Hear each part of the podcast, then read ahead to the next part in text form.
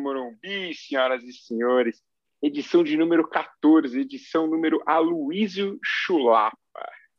Bom, eu sou o Fernando Olivieri, vim aqui, nossa, hoje coração a mil, depois desse Brasil e Argentina de pegar fogo. Acho que o melhor em campo hoje foi Lineu Silva, né, o agente da vigilância sanitária, craque do jogo. Interessante entrevista do Lineu depois do jogo. Bom, tenho aqui comigo André Amaral. Tudo bom, André? Feliz com, com esse clássico de, de pegar o fogo hoje, Anvisa contra todo mundo? Ah, Rocão, meu grande amigo, Fernando Oliveri, também acompanhado do nosso amigo Urso, Victor Zifrid. É um prazer falar com vocês novamente. E o desprazer de ver Daniel Alves em novas situações continua, né? Ele foi também um personagem hoje, além do nosso craque do jogo Lineu. Esse, essa data que já entra para a história como mais um vexame aí, algo pífio, patético e deplorável que aconteceu é, sob o manto da Comebol, né? Essa total falta de organização, falta de transparência, falta de respeito pelo próximo, né? Por passar por cima de protocolos sanitários e, enfim, vai ficar aí para sempre marcado também as risadinhas, conversinhas, abraços em toda essa delegação que tinha alguns jogadores que não passaram pela devida quarentena do nosso camisa 10, né? Fez lá seu papel de, como você mesmo disse, muito bem, né, Rocão? É, comissário da ONU, né? Quase um presidente da ONU. Não, ele, e... ele foi assim, ele foi o perfeito, é, ele foi realmente o presidente da ONU. André, só um segundo, antes de você continuar o seu comentário inicial, só queria dar boa noite para Victor Ziffert. Diga seu olá, Victor, porque eu sei que nós vamos entrar nesse assunto Brasil. A participação do comissário da ONU hoje foi espetacular. Tudo bem, foi... Victor? Boa, boa noite, bom dia, boa tarde para todos que, que nos ouvem. É, realmente foi uma, foi uma sucessão de palhaçadas que ocorreu hoje no, no, no estádio Itaquerão. Ah, muito é, é, muito triste a gente chegar numa situação dessa, né? Muito, muito triste a gente entender que o, nosso que o nosso clube fica muito ainda é dependente de um é totalmente submisso, né, a uma, a uma federação que não consegue tomar conta dos próprios jogadores, é, nem de uma de uma simples partida de eliminatória, né? Ainda mais com dois jogadores nossos nessa nesse entreveiro aí é muito lamentável. Vitor, agora eu, eu, tenho, só para o André continuar, eu tenho uma pergunta. André, você hum. acha que, eu te dar duas opções e depois que eu tiver o seu comentário, você acha que o Daniel Alves estava apresentando o São Paulo para o Messi ou ele já estava contratando o Lionel Messi daqui dois anos para ser apresentado no Morumbi? Quem dera, se ele pensasse no São Paulo, até poderia ser o caso, mas eu acho que se perguntasse para ele, né, como você também muito bem disse, ele ia falar que está apresentando o São Paulo para o mundo, como se ele fosse superior ao clube, como se isso fosse necessário, o que está longe de ser o caso, né? E, enfim, mais uma cerejinha no bolo desastroso aí, bolo de ingredientes pouco é, apetitosos que vem sendo as atuações desse cidadão aí nos últimos jogos. Mais uma partida muito ruim contra o Fortaleza, por exemplo, né? O último jogo mais importante que tivemos um empate bastante amargo, que foi seguido por outro empate amargo pelo brasileiro contra o Juventude, em que ele não esteve em campo, afinal ele tinha que se poupar para a prioridade dele, que é a seleção brasileira, né?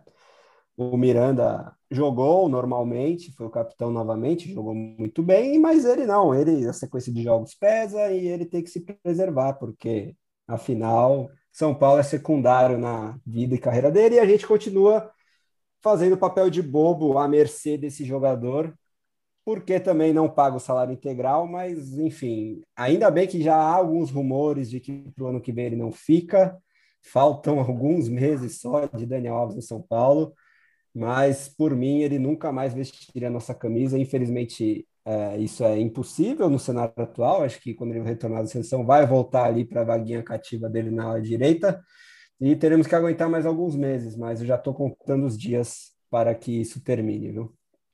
É, e só aproveitando, eu acho que tem um pouco do, do Daniel que eu acho que prejudica bastante essa, essa imagem dele em relação à torcida do São Paulo, E, cara, essa mania que o Daniel tem de toda hora achar que ele resolve tudo. Tô até esperando o post Good Crazy, é, Good Crazy, Good Anvisa, sei lá, alguma coisa desse tipo que o Daniel tem a cara de pode fazer. Exato. Mas, assim, eu acho que o Melmonte foi bem claro que se o Daniel e seus empresários não aceitarem é, uma forma de pagamento, São Paulo parcele o pagamento. São Paulo não está se negando a pagar, apesar de estar errado de não ter pago. É, o São Paulo está fazendo uma negociação para tentar pagar uma parcelinha mais leve por mês. Tem uma lenda aí urbana que o Daniel já está recebendo apenas, entre muitas aspas, 500 mil reais por mês. O Daniel já não recebe mais um milhão e meio. Eu não sei se isso é verdade, mas eu também acho que ele não negaria uma redução salarial. O Daniel também, eu não sei se o Daniel assim, tem todo esse mercado que o Daniel sonha ter. Temos que lembrar que estamos falando de um jogador de quase 39 anos é, que vai chegar às portas, à porta dos seus 40 anos. Daniel faz aniversário no começo de maio, está à porta dos seus 40 anos numa Copa do Mundo. Então, eu acho que a gente tem que ir com assim, um pouco de cuidado com esse sonho dele, mas por outro lado também, cara, eu não sei se vai ser vale 500 mil, acho que não vai nem um real a permanência do Daniel. Não deu certo, a diretoria passada não aproveitou o potencial que o Daniel teria de marketing. A diretoria atual tá lá dando seus pulos, mas não tem funcionado muito bem o uso da imagem do Daniel. Eu acho que depois das últimas declarações, a situação ficou meio, sei lá, ficou, ficou de uma forma assim que você, o torcedor desanimou com a presença do Daniel. O Daniel não faz questão nenhuma de ter uma relação com o torcedor, e isso me aparenta assim em todos os clubes que ele passa, seja no Barcelona, no PSG, na Juventus. O Daniel, assim, ó, e aí entram dois lados. Eu acho interessante como ele trata como negócio Cara, é minha carreira, eu faço o que eu quero, e é um direito do cara. É a realidade de Daniel Alves, né? Ele vive é... uma realidade dele paralela, é surreal. Mas, por outro lado, assim, o futebol aqui é diferente do futebol europeu. A gente, o brasileiro é mais. Nós somos mais próximos dos nossos jogadores. Então, assim, é, o, na verdade, nem só brasileiro, o sul-americano, assim, eu tenho, eu tenho um amigo peruano que mora em Seattle, e o cara, meu, tem o Seattle ah, esqueci agora o nome do. Qual é o nome do time do MLS mesmo, Gaspar? Agora eu esqueci. Seattle Sounders? É, Sounders. Tem um peruano que joga no Seattle Sounders. E o cara, meu, o cara tá animadíssimo com o Seattle Sounders porque tem um peruano lá. Então, assim, a gente é mais próximo dos jogadores. É diferente dessa realidade europeia que, meu, ah, eu sou profissionalzão, vou de terno pro jogo, aí, ah, não gostei, pego meu terno e vou embora. Não é assim. Acho que o Daniel precisava dar um passo atrás também nessa empáfia que ele tem de sei tudo, faço tudo.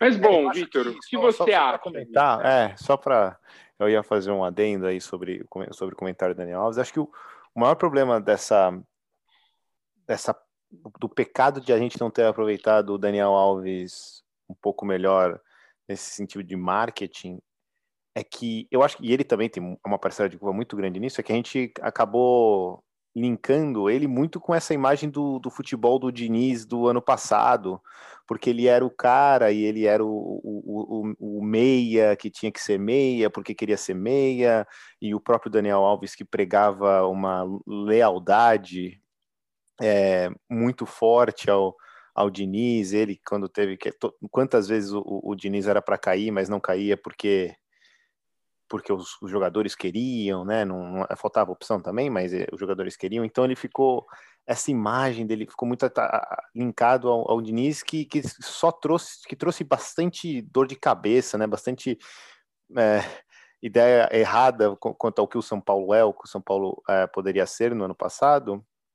E fica difícil recuperar essa imagem. E ele também não contribuiu para isso, né? Mas ele a ideia é que o que, eu, eu, que eu, por exemplo, eu como torcedor, o que eu sinto dessa diretoria é que eles querem, eles quiseram cada vez mais se desvencilhar desse jogador, da imagem do São Paulo como esse jogador, né? E mais linkada em, em Luans, mais linkada nos moleques da base, mais, mais linkadas no, no Miranda, que voltou, né? O ídolo Miranda que voltou. Então, é, foi até natural que, que que a decisão da diretoria até foi, tipo, deixar o Daniel um pouco mais de lado, não tirar ele do centro das atenções. Teve alguns momentos de brilho ali no, no, no jogo contra o Palmeiras, o começo dele como, como lateral direito com o Crespo, ou ala, né, ala barra lateral direito, mas passa muito por ele pelo São Paulo ter fixado seu, sua idolatria em outros, em outros caras, o que é muito melhor até nesse ponto de vista. Caras com mais identidade com o clube, como o próprio Miranda e os moleques da base.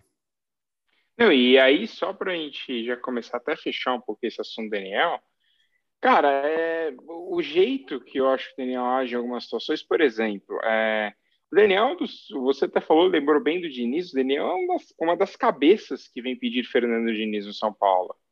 É, aqui, Bom o ponto. elenco com o Hernanes, com o próprio Thiago Volpe e outros nomes fortes do São Paulo foram os caras que pediram, falaram, o Diniz é o cara para esse time entendeu? Não sei se talvez influenciada porque o Daniel realmente acredita que o, que o Diniz podia fazer algo para aquele time, e sejamos sinceros, por certo ponto, o Diniz fez alguma coisa pelo São Paulo, a gente brigou por um título brasileiro com o Diniz no comando.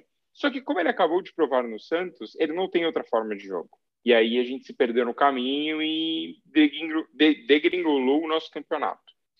Mas, cara, eu acho que assim, é uma relação que já está fadada ao fracasso de ambos os lados. Então, se eu fosse o São Paulo, já falei isso uma vez até no nosso grupo de WhatsApp, eu pegaria. Tá, alguém tem uma proposta para o Daniel de 2 milhões de euros. Putz, está na medida. Eu pegaria esse dinheiro, jogaria para o Daniel Alves, do tipo, seja feliz. Olha, Daniel, esse, esse pagamento é seu. E vai ser feliz em outra outra franquia, entendeu? Vai, vai ser feliz ali em outra esquina, não enche mais nosso saco, não.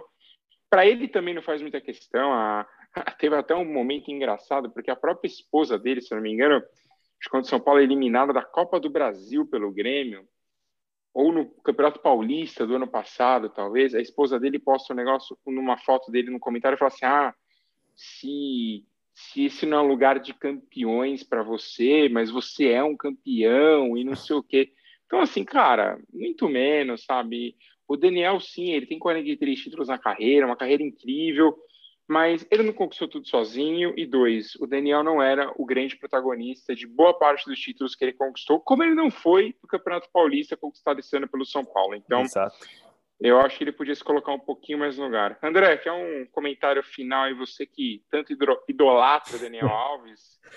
Não, só queria relembrar aí o legado de Diniz que ele, que ele nos deixou, ok? Que sonhamos com o título, mas a perda e tudo o que representou, teve uma declaração recente do Tietê também, aproveitando, né, sobre o Diniz, aquele episódio tão marcante do, dos xingamentos, no fim das contas, ao vivo, que vazaram em rede nacional, na Rede Globo, naquele jogo contra o Bragantino, que tomamos um vareio completo perninha, mascaradinho, e além dos milhões de palavrão, palavrões que ele fala por minuto, continua falando no Santos, é, ele é o grande reflexo da teimosia em várias vertentes, né? Eu até escrevi isso vendo o retrospecto dele pelo Santos, hoje no, no Twitter, e minutos depois saiu a, a notícia da demissão dele, né? Ele é, ele é teimoso por si só, e a teimosia do pessoal acreditar que ele é um técnico visionário em pleno 2021 já também não faz o menor sentido, né? E esse legado foi nos trazido, acho que muito pelo Daniel Alves, né? Que estava na esperança de que o Fernando Diniz seria aquele a implementar o, o tic-tac ou algo parecido com o que ele viveu no Barcelona a nível nacional, né? A nível Brasil. Isso funcionou pontualmente, mas na maioria das vezes não funcionou. Tivemos vários vexames em mata-matas com o Fernando Diniz, além da queda brusca no Brasileirão no segundo turno, e enfim, se ele tiver outra oportunidade no primeiro nível do futebol brasileiro, depois dessas últimas campanhas, é para prender e levar de camburão os responsáveis pela contratação, porque já são o quê? Quase 10 anos que ele surgiu e já provou que é um perdedor. Desculpa a palavra, mas é isso. Não adianta, porque o cara que não consegue pensar além das. Não, não, é nem convicções, é teimosia mesmo. Ele não tem outro estilo de jogo, ele não se autoavalia, ele não se auto é, julga. Autocrítica dele. Autocrítica não existe. E ele fala que vai estar certo, porque sim, porque sim, porque sim, e já provou mais de uma vez, por múltiplas ocasiões, que não é o caso. Então, ele tem que baixar muito a bola, assim como o Daniel Alves, né? Acho que são reflexos de personalidades parecidas, né? Daniel Alves é. fala que né, na, na época da demissão do Diniz do São Paulo, né, o, o, legado que o Diniz deixou para os seres humanos e não sei o quê, mas olha o que ele fez para o Tietchan.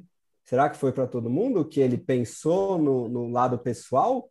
E o que, que, que a torcida de um clube de futebol quer saber se o cara cresceu ou não como ser humano?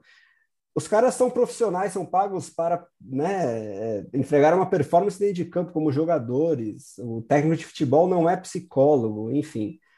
É, já estou começando a devagar, mas só, são personagens um aí da nossa história Fernando recente que eu não, não tenho Fernando paciência. Fernando Diniz mais. é psicólogo, tá? Só para Só então, eu um psicólogo, eu não, nunca eu, eu, eu até concordo, até, e até só para jogador de perninha e não sei o que, tá louco. Exato. Só para é, para complementar nessa divagação aí, acho que passa por isso mesmo, assim. Eu não, eu, eu até acho interessante, eu que pô, vi bastante gente, a gente estava até falando no começo da, da live sobre o Tele Santana, o grande Tele Santana, que em, em, em, si também era um cara que gostava de atuar um pouco na vida pessoal dos jogadores, né? Eu lembro de algumas histórias principalmente que meu pai me contava, que ele, é, principalmente jogadores jovens do São Paulo, ele dava algumas, alguns conselhos financeiros sobre qual, o que fazer com o primeiro salário e tudo mais, né? Mas é, eu acho super, até interessante a participação ativa de um, um técnico nesse, principalmente numa, numa, numa, sociedade do futebol com pessoas que venham de uma comunidade mais, mais pobre e tal. Mas o Diniz claramente não é um cara que fez isso. Essa é questão. Não há provas, não há evidências que o, do, do, que o Daniel Alves mostrou ali naquela fala que mostre que ele era um grande cara. Eu acho, nunca, esse eu nunca entendi. Sempre um cara muito mal educado em entrevistas, sempre um cara com muita teimosia, um cara com muita, com falta de empatia. Então, o problema são as faltas de prova para comprovar essa, essa maravilhosa noção de, de estudo psicológico do Diniz. Cara, só para fechar essa discussão, Daniel Alves Diniz, o Daniel Alves, numa coletiva, disse que o Diniz formava bons amantes. O que ele quis dizer com isso, eu não sei. Mas ah, ele falou. Pra você ver a realidade paralela que eles viram, é surreal. Tem que ver negócio e, eu acho que até ele entendeu que não pegou bem, porque na sequência ele falou: não, bom, boas pessoas amorosas. Ele tenta em passar, mas ele disse que o Diniz formava bons amantes. O que ele quis dizer com isso e, e é engraçado aí, só para a gente fechar isso de vez, o, o Tietchan e o Diniz sempre tiveram uma relação muito próxima, né? Desde o Aldax, né? Do Aldax ali dos que chegou numa final de Campeonato Paulista, perdeu para o Santos, mas fazendo uma final justa. Que eu e André vimos um 4 a 1 inclusive contra o São Paulo nas quartas de final daquele ano. Lugano deve estar lá em Osasco. Lá em Osasco, uma roubada. uma sei lá, acho que era seis e meia da, do domingo, em Osasco, é, aquelas maravilhas que a gente faz pelo tricolor. Mas, cara, então assim, é, eu acho que o, o, sistema do Diniz ele funciona muito com um time pequeno. Por quê? Porque às vezes você espera o time pequeno jogar fechado e o time pequeno te surpreende.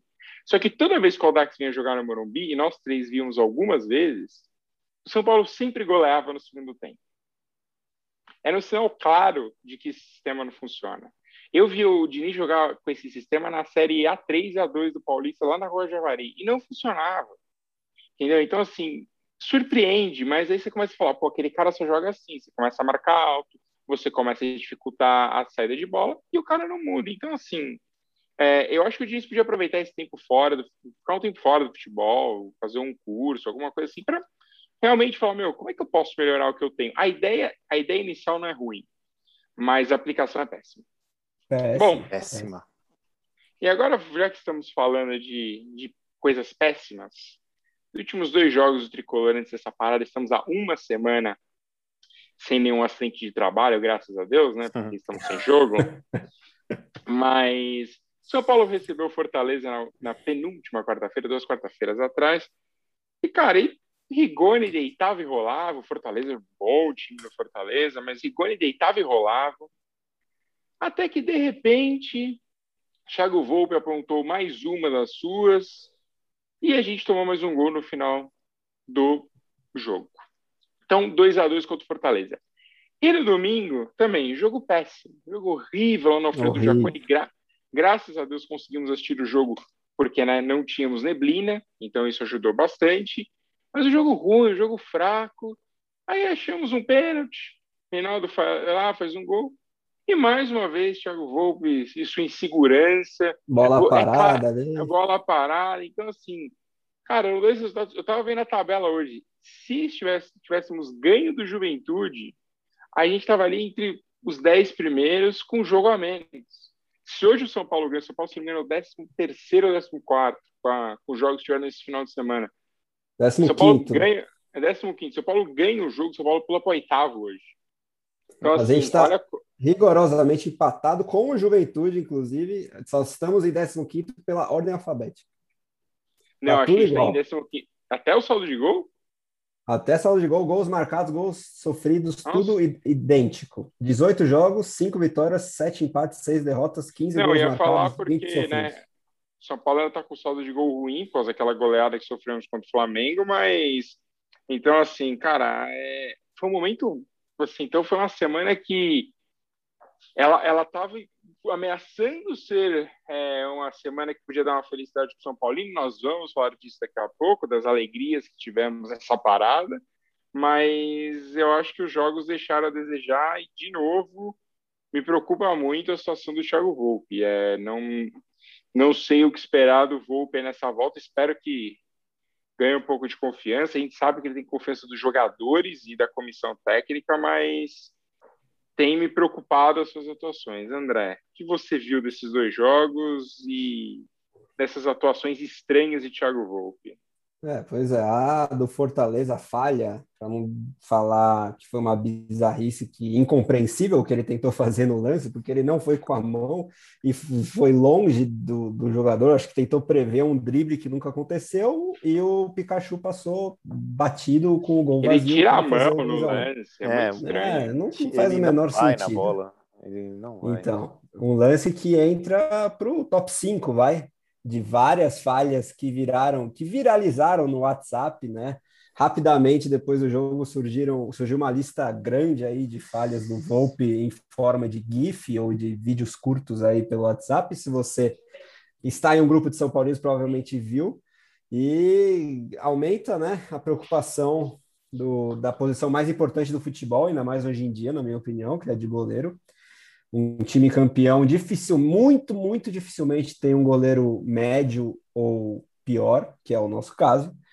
Então fica muito complicado pensar em voos mais altos enquanto ele for o nosso titular, infelizmente, porque o time pode jogar bem, pode criar, pode ser sólido defensivamente, mas a gente nunca vai ter a segurança de que quando o adversário eventualmente chegar, porque ele sempre vai chegar por melhor que você jogue, o seu goleiro precisa garantir pelo menos esses lances um pouquinho mais básicos, mais simples, e não vem sendo o caso. É, o Volpe, vamos também não só jogá-lo na fogueira. Ele teve fases boas pelo São Paulo, principalmente nos primeiros anos. É, nada também de primeiro nível, assim, mas ele é, um, é um, um goleiro de boa explosão e bom um contra um. Agora, os outros fundamentos, saída de gol, é, a faltas. saída dele pelo chão é espetacular, mas pelo alto. É só isso. Talvez se ele fosse um goleiro de futsal, ele se daria melhor, né? Mas não é o caso. Então, qualquer falta contra a gente, a gente fica preocupado pelo histórico de barreiras não formadas ou mal armadas, é, bolas paradas, cruzamentos. E também tem o burburinho de que vamos buscar um novo goleiro para a próxima temporada, mas nesta ainda teremos que seguir com ele.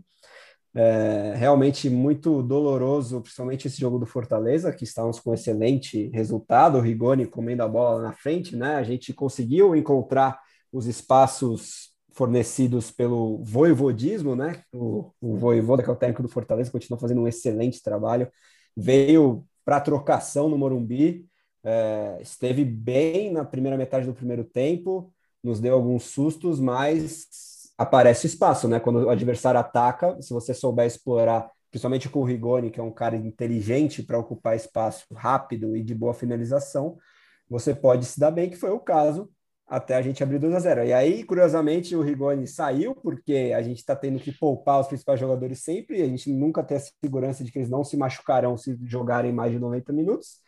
E aí foi só o Rigoni sair que a, a tragédia aconteceu, né? De um 2 a 0 que era um ótimo resultado, partimos para um 2 a 2 ainda bem que não tem o gol fora mais na Copa do Brasil. Ainda assim, jogaremos fora de casa, precisando ganhar ou segurar um empate para os pênaltis, que não é nunca o ideal. E aí, contra o Juventude, parece que o, o filme se repetiu, mas um desempenho muito pior, como você já deixou bem claro. É, né, Daniel Alves poupado, mas o, eu gostei da, da atuação do Igor Vinícius nesse jogo, surpreendeu bastante, foi muito superior às últimas atuações do Daniel Alves, mas chega de falar de Daniel Alves. E, enfim, Ricardo Bueno, que já está beirando seus 40 anos, talvez nos deu muito trabalho e fez o gol ali nos acréscimos, numa bola que poderia ter sido pega pelo Volpe se ele saísse melhor do gol, mas também foi uma falha defensiva geral. Uh, num lance que, que poderia estar impedido, mas o VAR foi muito mais uh, ligeiro para avaliar esse não impedimento do que um outro lance pró-São Paulo, em que estavam avaliando um possível pênalti, que foi muito pênalti, e aí depois encontraram o impedimento. O juiz foi muito vamos deixar... Esse lance foi horrível, foi, foi é. muito complicado. E, e, vamos deixar claro que esse impedimento é discutível até no VAR, né? É, Porque a linha, a linha não aparenta que o Éder está na frente no lance. E, bom, mas terminei, André, que depois tem que fazer uma pergunta para o nosso amigo canadense. Com certeza, não, é rapidinho, só para fechar. Boa notícia do Éder voltando, né? O Luciano também foi titular, é importante. É, mas então, o juiz foi ver o lance do pênalti, então o VAR já tinha passado batido, se você pensar bem, né, racionalmente, o, o impedimento teria antecedido o pênalti. Então, por que, que ele foi ver a mão na bola? E aí depois descobriram, enfim, esse impedimento, mas de qualquer forma o São Paulo não jogou bem, o desempenho é sempre o mais importante. E, enfim, mais um empate aí. Se a gente tivesse saído com os três pontos, estaria um pouco mais é, aliviado, né? Agora, essa parada eu acho que vai ser muito importante, principalmente para recuperar o físico do elenco e numa sequência forte que já domingo a gente vai ao Maracanã e depois já tem a volta contra o Fortaleza. Né? Vitor, antes de você falar dos jogos, é, você não precisa ir fundo no assunto, mas assim, existe uma regra no hockey que o jogador precisa estar. Tá o impedimento no hockey, assim, em linha simples, é corporal.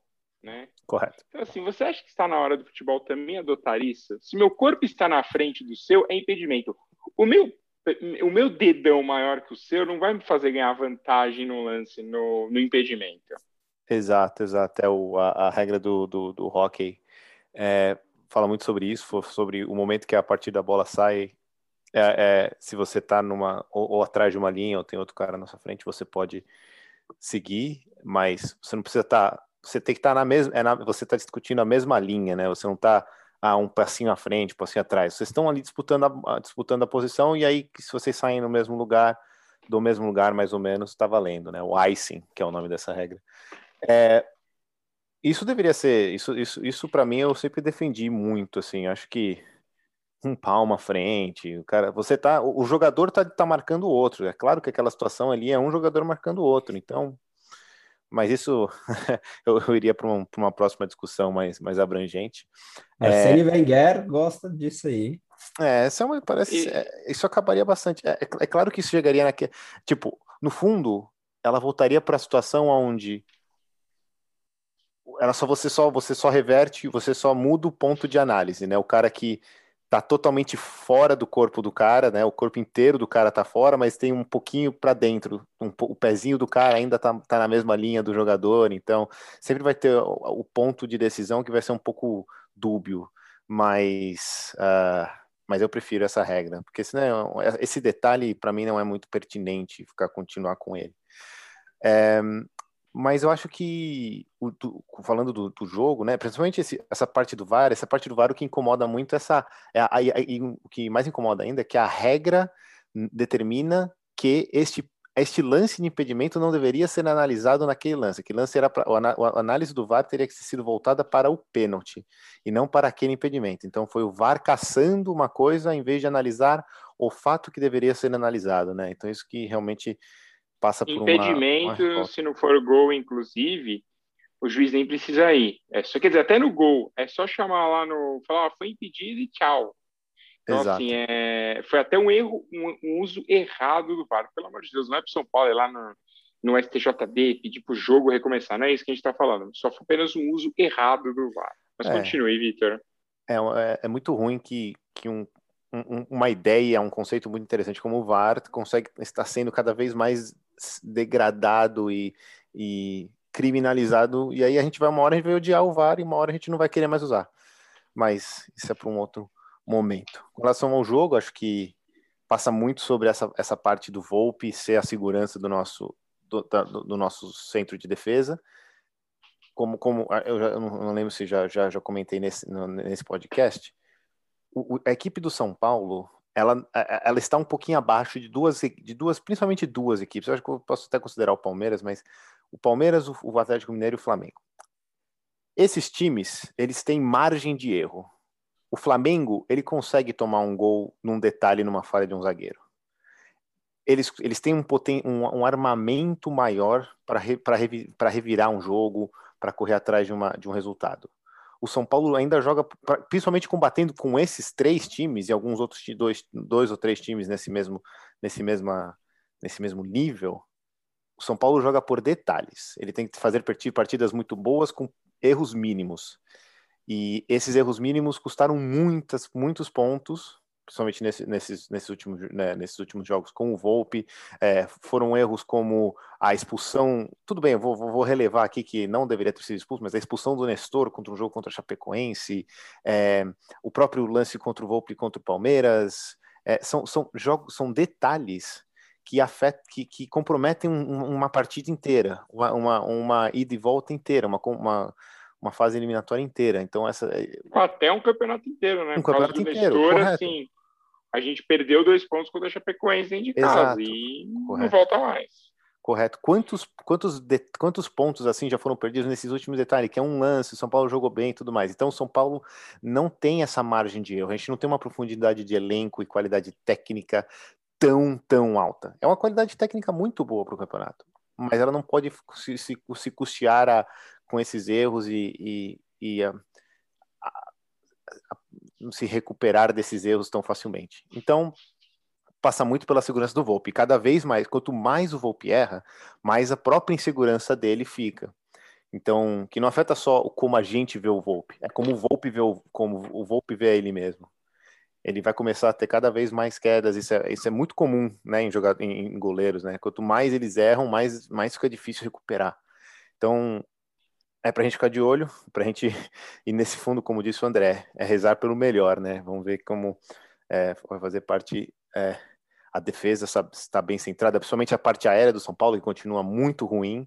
Né? Então, como, como diz o próprio jogo do Fortaleza, o primeiro lance foi dele, o segundo lance que, que ele uhum. podia até ajudar no contribuir um pouco mais, mas foi uma, foi foram muitos erros defensivos, né? Então tem que tomar. A Boleda muito... fazendo falta, né? exato, exato. Então o, o time o time tem cada vez menos chances de errar, principalmente agora com a, o próximo jogo da volta do contra o Fortaleza, e cada vez mais se a gente quiser garantir um lugar mais alto na, nas fases de Libertadores.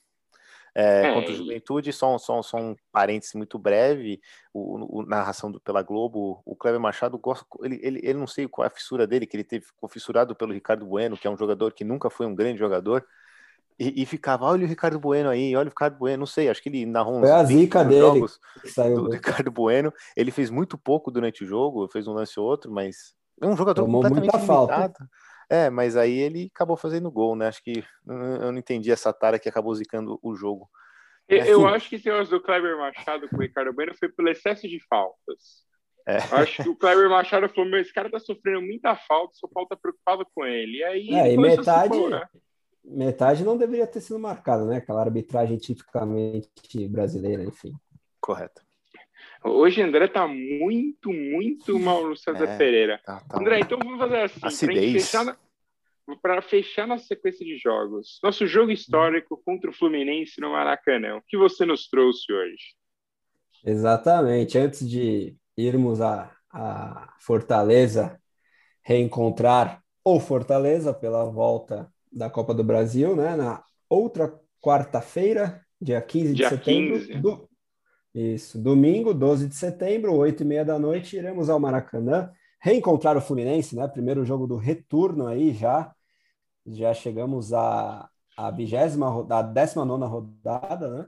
É, ou é vigésima? A gente está faltando. Não, para o São Paulo é a, é a, vigésima é a vigésima rodada, Isso. mas nós vamos É a fazer vigésima- nosso décimo jogo. Porque Isso, não jogamos contra o América. Mineiro. Isso, exatamente. Foi adiado aí nessa confusão de calendário brasileiro, como sempre. Mas é o primeiro jogo do retorno. Então a gente pensou aqui mais um jogo de 2007, né? Aquela campanha histórica do bicampeonato dos três seguidos, eh, em que novamente jogamos com bastante muitos desfalques aqui neste jogo específico, que foi um a um eh, pelo segundo turno já do Brasileirão de 2007, no dia 13 de outubro, mais precisamente. Qual que é a grande história desse jogo, né? O Rogério tinha sofrido um estiramento no clássico contra o Corinthians, que a gente perdeu, é, que foi inclusive esse campeonato que o Corinthians foi rebaixado, né? O gol do Betão no Morumbi, o Rogério se machucou e o, E o São Paulo estava Breno- 11 jogos sem perder do Corinthians, né? Tem isso Foi também. quebra de tabu. É, eles quebraram o tabu e foram rebaixados, né? Aquela última rodada lá, o Goiás é, venceu o jogo e o, o Corinthians não ganhou do Grêmio, empatou, perdeu, enfim. É uma boa lembrança para os São Paulinos, né? Mudou bastante desde então, infelizmente, mas a gente continua sem cair, muito longe disso. De qualquer forma, a grande história é Rogério machucado, Bre... é, Breno não. Bosco, gente, Bosco. Bosco. Você falou Breno, eu já ia te corrigir, mas quando você continuou falando, tudo bem. Bre... Bosco, o Breno era o zagueiro. Sim, não, Bosco. Nosso melhor reserva da história do Rogério estava suspenso por três jogos pelo STJD, por aquele episódio da, da pilha no Parque Antártica, que ele fingiu ter sido atingido e não foi. E aí utilizamos o terceiro goleiro, o Fabiano, que tinha quase dois metros da base, depois fez carreira em Portugal, foi para o Porto, até fez um, boas temporadas lá pelo Porto. E ele teve dois pênaltis contra, né? É, logo aos 34 do primeiro tempo, ele derrubou o Thiago Neves, e o Thiago Neves fez o gol de pênalti nele. E no segundo tempo, quando já havíamos empatado com o André Dias, é, no primeiro gol dele naquele ano, é, o Gabriel foi para a cobrança num pênalti muito duvidoso, para dizer o mínimo, né? com- cometido, entre aspas, pelo Hernanes.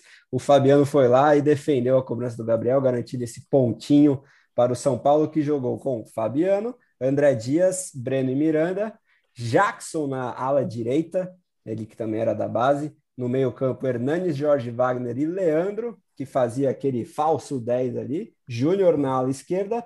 E na frente, Aloysio, que foi expulso ali na metade final do segundo tempo. E Diego Tardelli, treinador, lógico, Murici Ramalho. Então fica esse registro histórico de uma visita nossa pelo Brasileirão ao Maracanã contra o Fluminense.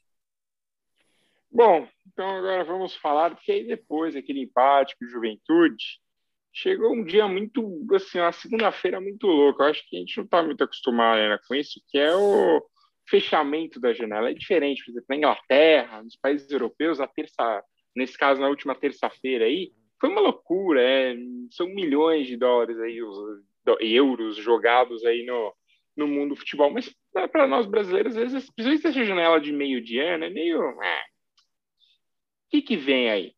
Mas, assim, o São Paulo estava ali, calado, a gente já não tinha mais esperança de ter um camisa 9. Quando, de repente, voltamos a conversar com o Deportivo Maldonado e Jonathan Caleri, é, eu acho que muito, porque, né, a Europa começou a perceber que Caleri não é aquele nível de, de centroavante, não teve nenhuma proposta. Os empresários do, do Caleri são péssimos, então por isso que até a carreira dele podia ser bem melhor do que é, mas, né, fazer o quê? É, então, de repente, assim, surgiu no meio da noite uma conversa, São Paulo volta, Deportivo Maldonado aceita negociar, contratamos Caleri até o final de dezembro de 2022. Aí tem algumas cláusulas, não vou ficar entrando em detalhes, mas a gente teria que pagar aí 6 milhões para ficar com o Caleri pós 2022. Vamos ver, né? Aí com um ano e meio, depois daqueles seis meses que o Caleri passou aqui, já diria Léo Reis Santos, vamos ver se ele é tudo isso. E aí a gente, a gente descobre se vale a pena pagar. E nesse meio tempo, né, também a, o Belmonte tinha falado isso, o próprio Murici já tinha comentado que o São Paulo precisava de mais volante, né? Um cara como pudesse fazer ali a função do Luan, porque o time perde muito sem o Luan. E também um sonho antigo, um namoro antigo, Gabriel Neves, do Nacional Uruguaio, El Bigodon estava ali de bobeira de novo. Nacional queria vender para a Europa, não conseguiu. Também mais um contratado de São Paulo, mesmo esquema, até o fim de 2022. E aí, o Tricolor tem que fazer a sua opção de compra ou não, né? Aí fica, fica a cargo do São Paulo e do desempenho do jogador. Mas esses dois jogadores estarão conosco até o final ali de dezembro de 2022. Então, assim, é... boas contratações. Fico feliz em ver esses é, o Caleri ia voltar, mas viu o Gabriel Neves vir para o São Paulo. O Gabriel Neves é um bom valor uruguaio, já tem ali seus 23, 24 anos, é um ótimo jogador.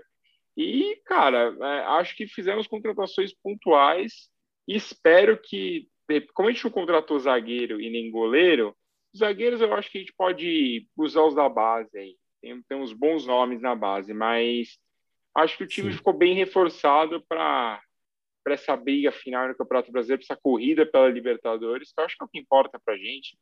Vamos esquecer o título aqui. E lembrando que, obviamente, estão fora da Copa do Brasil, porque a Copa do Brasil termina as inscrições para as quartas de final. Então, entre oitavas e quartas, você inscreve os últimos jogadores.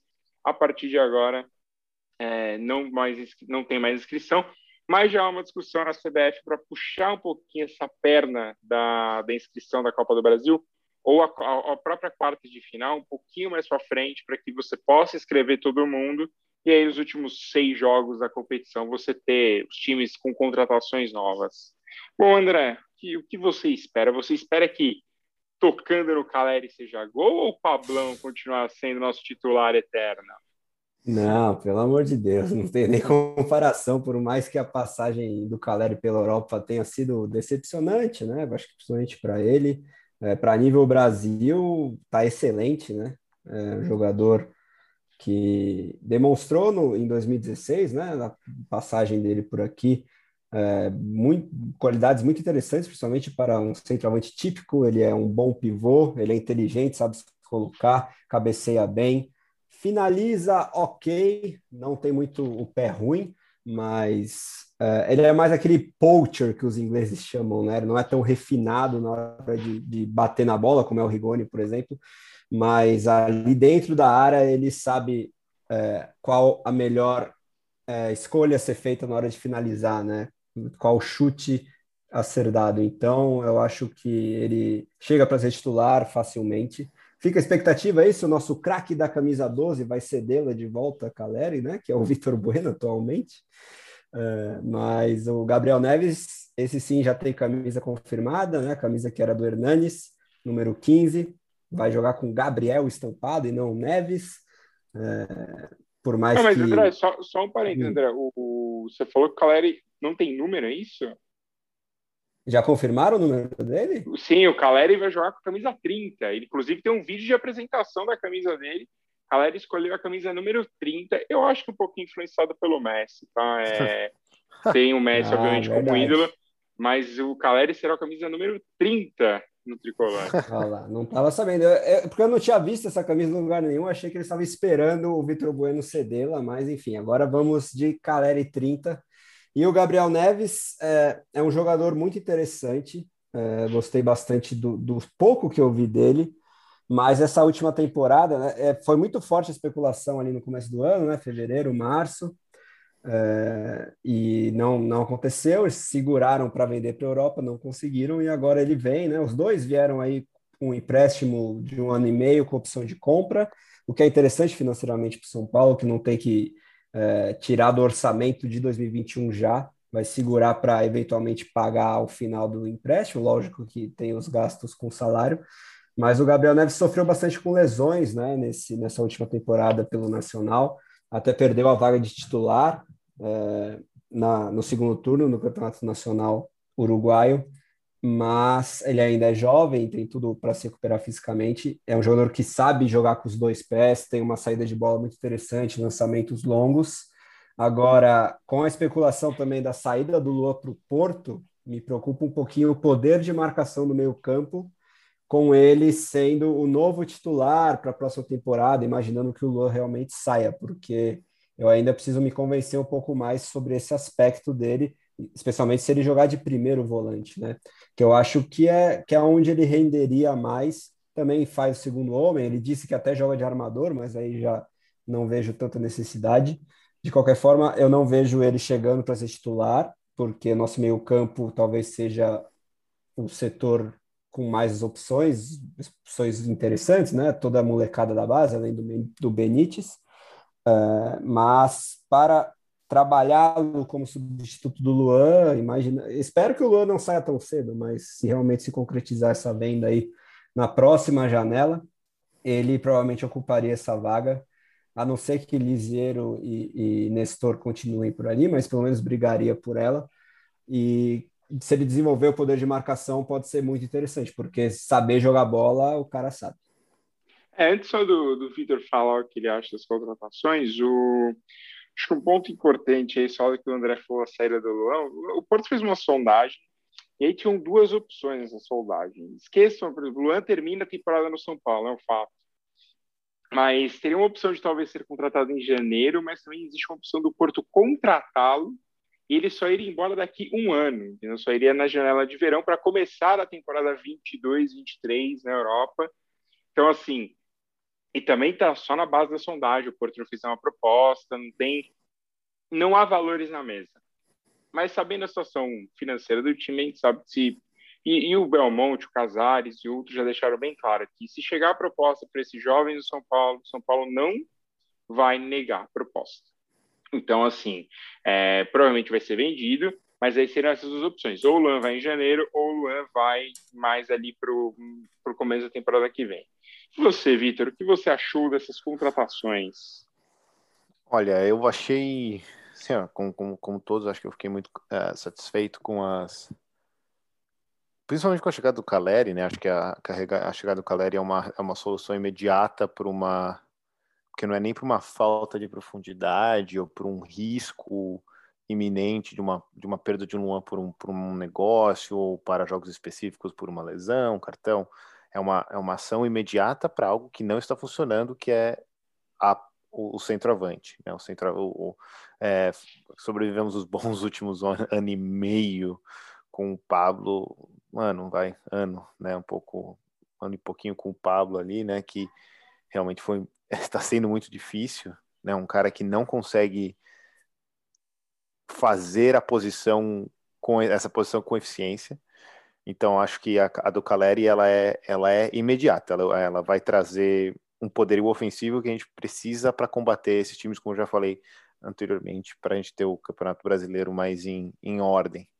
É, o do Gabriel, Gabriel Neves eu acho que eu também fiquei satisfeito. Eu acho que uma possibilidade é, caso ele, ele, ele complementar o, o, o Luan de uma maneira que, se precisar jogar com quatro, com dois zagueiros em vez de três zagueiros, isso possa ser uma, uma possibilidade.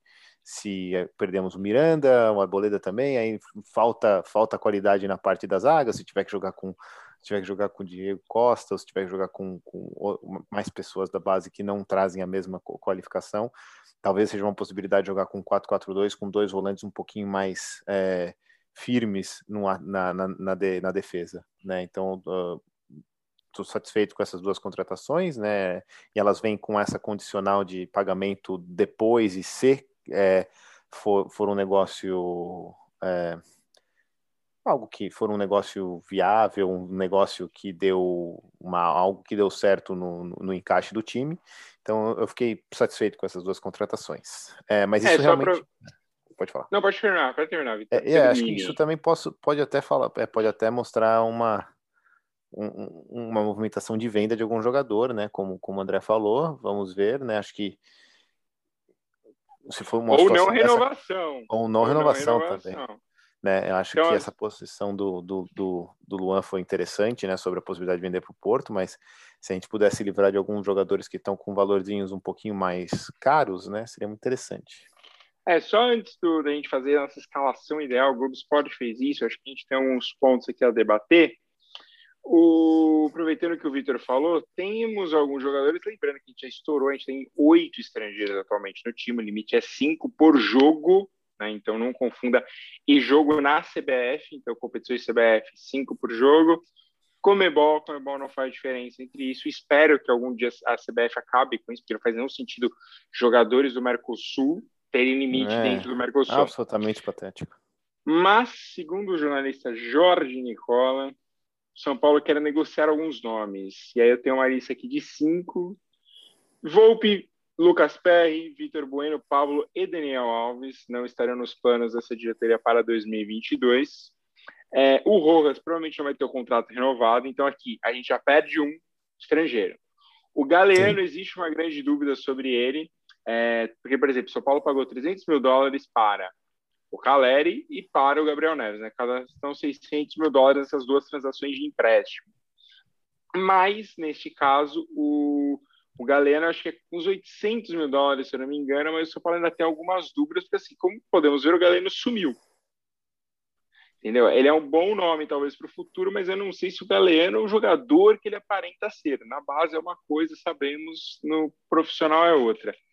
Então, assim, a gente já se livraria de dois. E aí entra o terceiro, que está numa berlinda pela sua questão física, que é o Benítez. O Benítez é um bom... Ele é um talentoso jogador, mas o Benítez não é um jogador físico.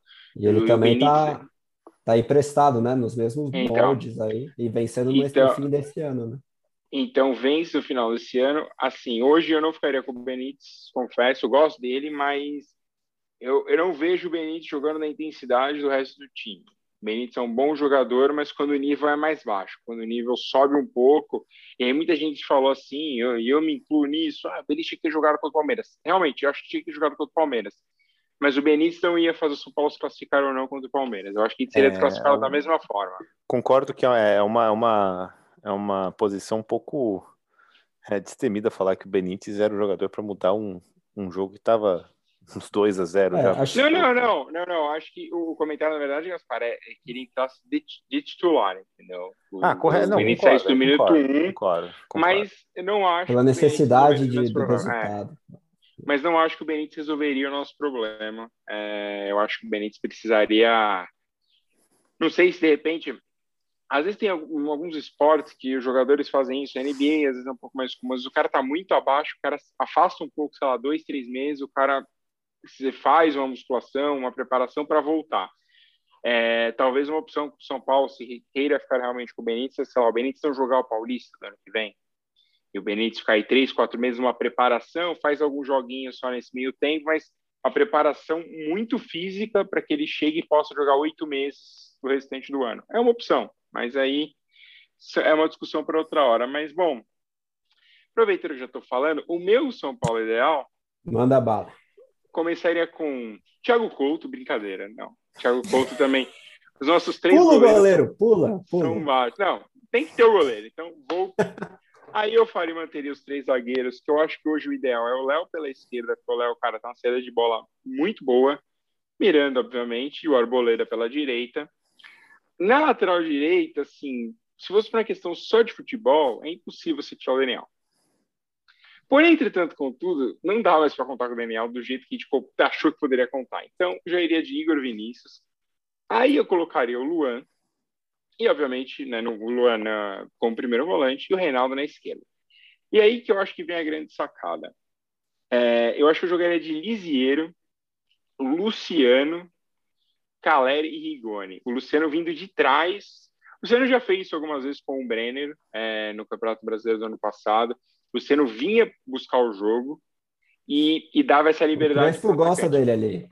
Ele então, já falou então, Então, talvez o Luciano fosse o nosso 10, que aí era a posição que a gente perderia o Benítez, vamos assim, não fica com o Benítez, mas ele vem jogar de 10 para que o Rigoni e o Caleri, o Rigoni com a velocidade, o Caleri ali para empurrar a bola para o gol, pudesse ter, porque assim, se você pensar um time chegando no ataque, você chegaria com seis caras no ataque, você poderia chegar com o Reinaldo, Igor Vinícius, o Rigoni, o Caleri, o Luciano, e aí poder inverter ali o Lisieiro e o Luan, chegando mais o Lisieiro, obviamente, mas seria Lisieiro e Luan sempre chegando na frente. Então, eu acho que esse seria o time ideal. André, o que, o que você mudaria nesse time? Não, não vale vou... falar o goleiro para não causar uma confusão. Não, gostei bastante da sugestão aí do Luciano como 10. É, na minha, eu não, eu não tinha relembrado disso e realmente faz bastante sentido, principalmente quando a gente tiver que buscar o resultado, não ter que depender muito da fragilidade física do Benítez, como você também deixou muito claro, quando precisar de um meio-campo mais criativo. Mas de qualquer forma, vamos lá. Goleiro eu queria pular, mas tem que ser o Volpe, porque o PR consegue ser pior ainda. É, o trio de zaga não tem o que falar, tem que ser Arboleda, Miranda e Léo. Eles se completam e, e entregam um, desempenho muito regular. É, na ala direita, eu gostaria de uma sequência para o Orejuela, porque ele começou muito mal, no mínimo inconstante, mas as últimas vezes que ele teve oportunidade eu gostei do que ele apresentou. Ele é um jogador tecnicamente muito superior ao Igor Vinícius e fisicamente muito interessante. Foi a nossa contratação mais cara do ano, lembrando, ele tem um contrato longo e não custou barato. Então, eu acho que ele é um ativo também financeiro que a gente tem que usar, né? Então, vamos ver quem sabe para o ano que vem, né? Porque realisticamente o Daniel Alves vai continuar como titular, infelizmente. No meio-campo, para mim, a base fundamental é o Luan, mas eu acho que a gente tem muitas opções e pode variar, como já vem acontecendo, muito, a maioria das vezes, muito bem feito, né, pelo Crespo e a comissão técnica, porque é o, o lugar que a gente tem mais opções, ainda mais agora com o Gabriel Neves. Mas é, os jogadores que eu mais gosto, né, são os de Cotia, é, o Luan, o, o Nestor, eu adoro, eu acho que ele tem o maior teto, como eu já falei aqui, então uma sequência para ele é, é interessante. O Liseiro é o mais sólido, é o mais pronto, né, junto com o Luan. E o Sara é muito inteligente e muito bom taticamente. Então, você pode variar esses meninos dependendo do adversário, com a opção do Luciano também, quando você precisar propor mais o jogo. Na ala esquerda, eu gosto do Wellington. O Reinaldo é ótimo ofensivamente, mas o Wellington, é, ele estava jogando muito bem quando assumiu a titularidade, infelizmente se machucou, né? É, o Reinaldo era opção de banco por decisão mesmo do Crespo. Então, se o Wellington conseguir retornar no mesmo nível que ele estava apresentando, eu acho que a gente tem que investir muito nesse jogador, porque ele tem um potencial enorme, é, não só ofensivamente, como defensivamente, e pode ser no futuro, né? Infelizmente, a gente tem sempre que pensar nisso, né? Uma opção para a gente ganhar dinheiro numa venda. E no ataque é Rigoni e Caleri, né? Não tem muito o que pensar. Agora, se você não for utilizar o Luciano ali como 10, falso 10, você pode revezar ele com, esses outros dois também, dependendo do desgaste físico. O Rigoni está com uma sequência boa, então ele revezando com o Rigoni seria uma boa, mas tecnicamente a dupla ideal são os dois argentinos, não tem muito o que pensar. Bom, Vitor, você, que você escalaria no seu São Paulo ideal? É... Eu eu até, até me, me, me baseei bastante no.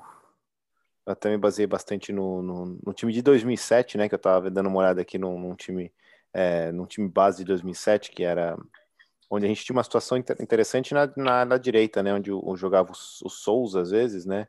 Eu iria com o Igor Gomes, né? Em vez de. Eu, eu tenho pouquíssimas confianças no Igor Vinícius e, e no Orejuela eu, eu considero o Daniel fora da carta fora do baralho, então eu iria mesmo com 3-5-2, talvez pensando, até propenso no futuro a voltar para um 4-4-2, alguma coisa assim, mas por enquanto um 3-5-2.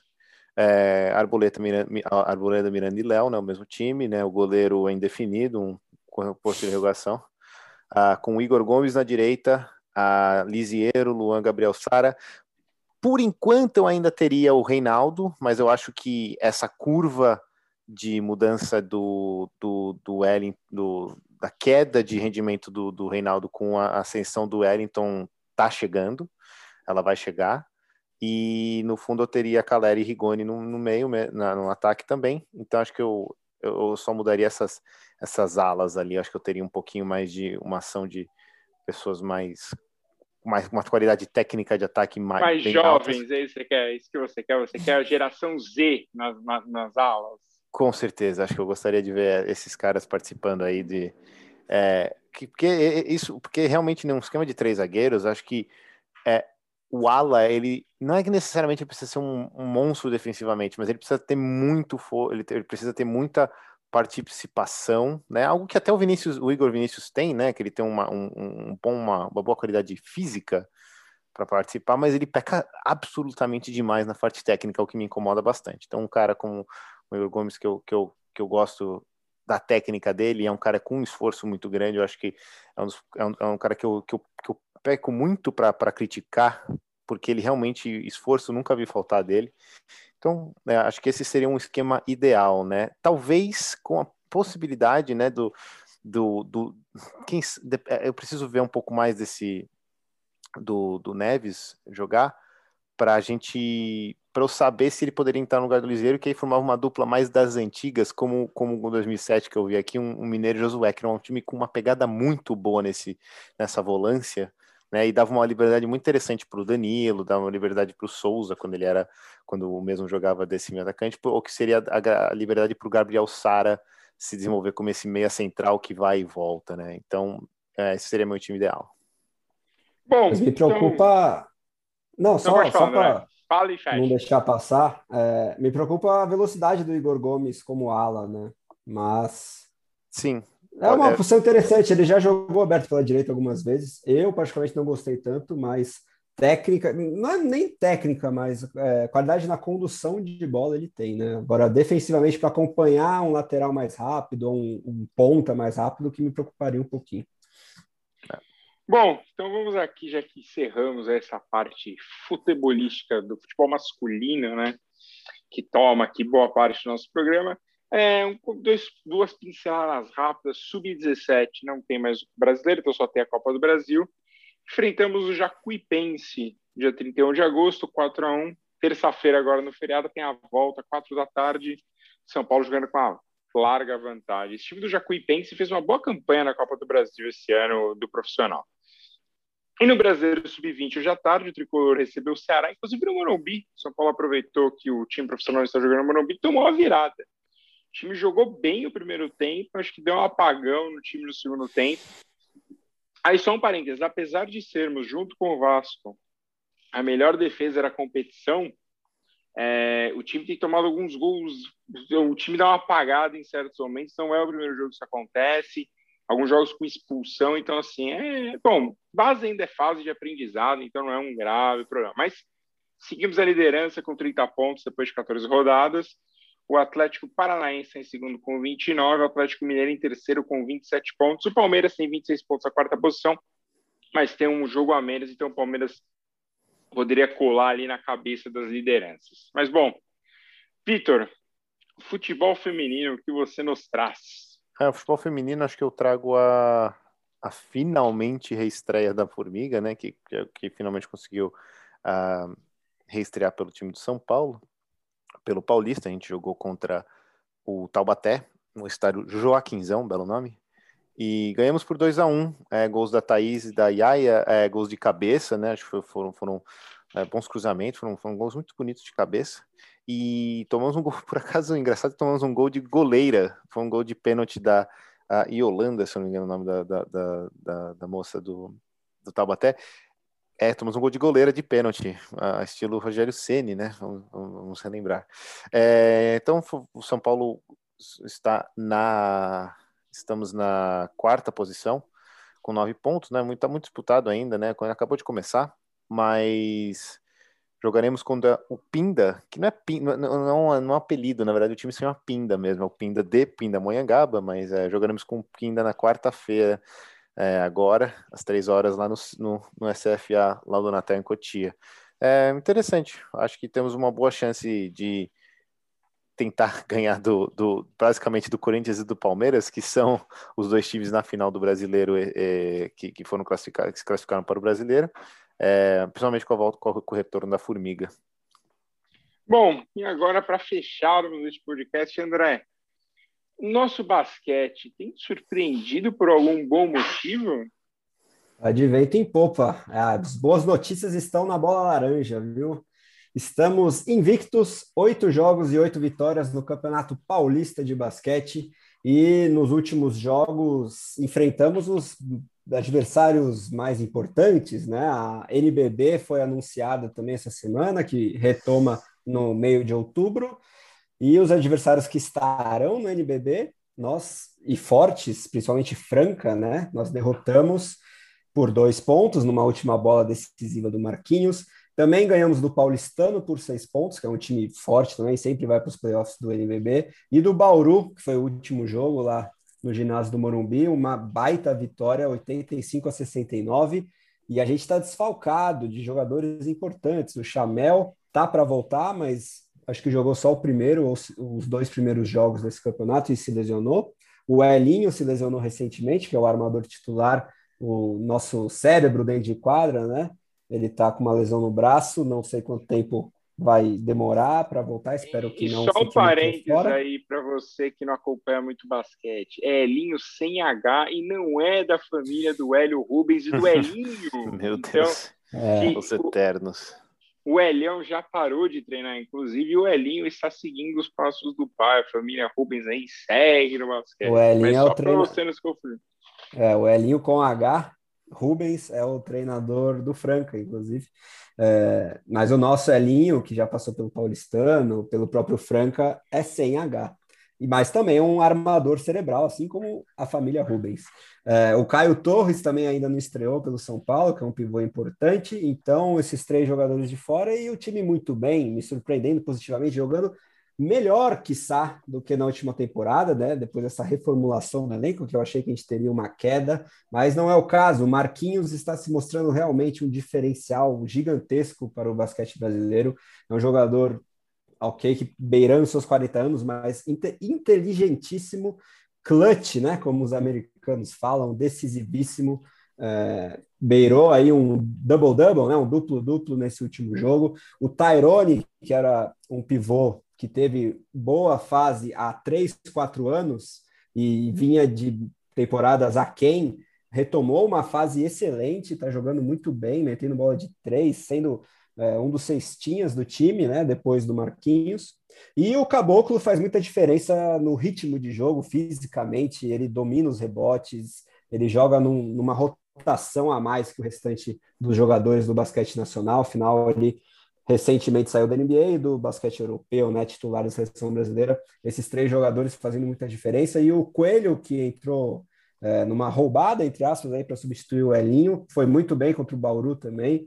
É, beirou os 20 pontos, beirou as 10 assistências, então o time bem diferente da época de Lucas Mariano e Jorginho, mas prometendo, viu? Eu achei que a gente ia ficar um degrau abaixo aí de Franca e Flamengo. O Flamengo não tem o campeonato estadual para a gente ter como parâmetro, é só o NBB mesmo. Então temos que ver esse desempenho do Flamengo sem Marquinhos, que agora é nosso.